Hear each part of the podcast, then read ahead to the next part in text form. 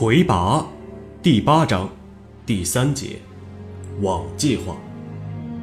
天界也搞不清楚魁拔到底去了哪里，但可以肯定的是，魁拔并没有死于神圣联盟与天神合谋的这起暗算之中。晏殊认为，事情的总策划魁拔司敬神低估了魁拔的抗击打能力。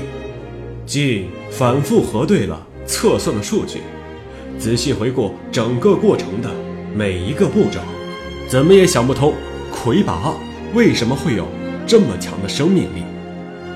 当初晏树在与魁拔交战的过程中，竟一直在测算魁拔的能量。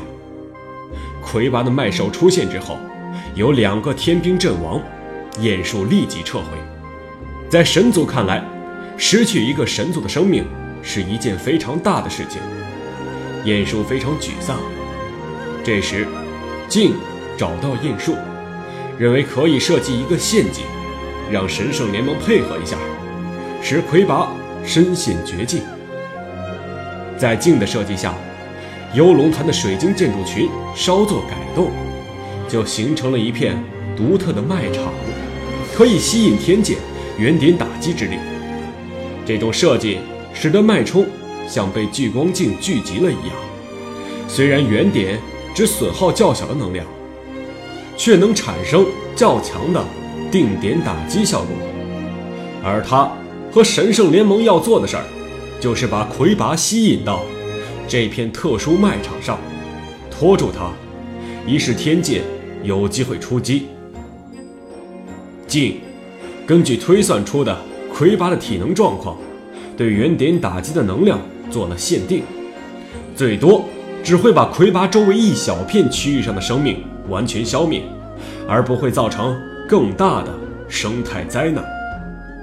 魁拔中计，来到这片卖场时，晏殊请求原点开启，实行了一次控制精妙的原点打击。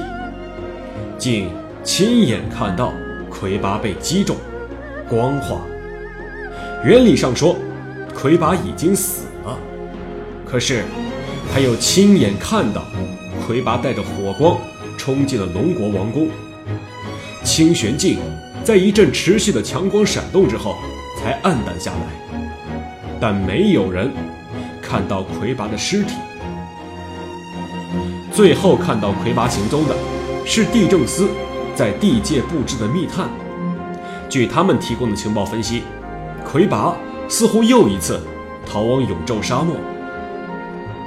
晏硕在得到这一情报后，立即派天神和神圣联军仅存的一些异族士兵合作，按照央庆绘制的“一零二四曲径图”，将永昼沙漠范围内所有曲径的另一端出口都部署了重兵，而永昼沙漠四边则安排了天兵和神圣联军拉网包围，包围圈日益向沙漠中心缩小。晏殊称其为“网计划”。晏殊相信，这样做就像收起一张渔网，重伤的魁拔不久就会被捉到。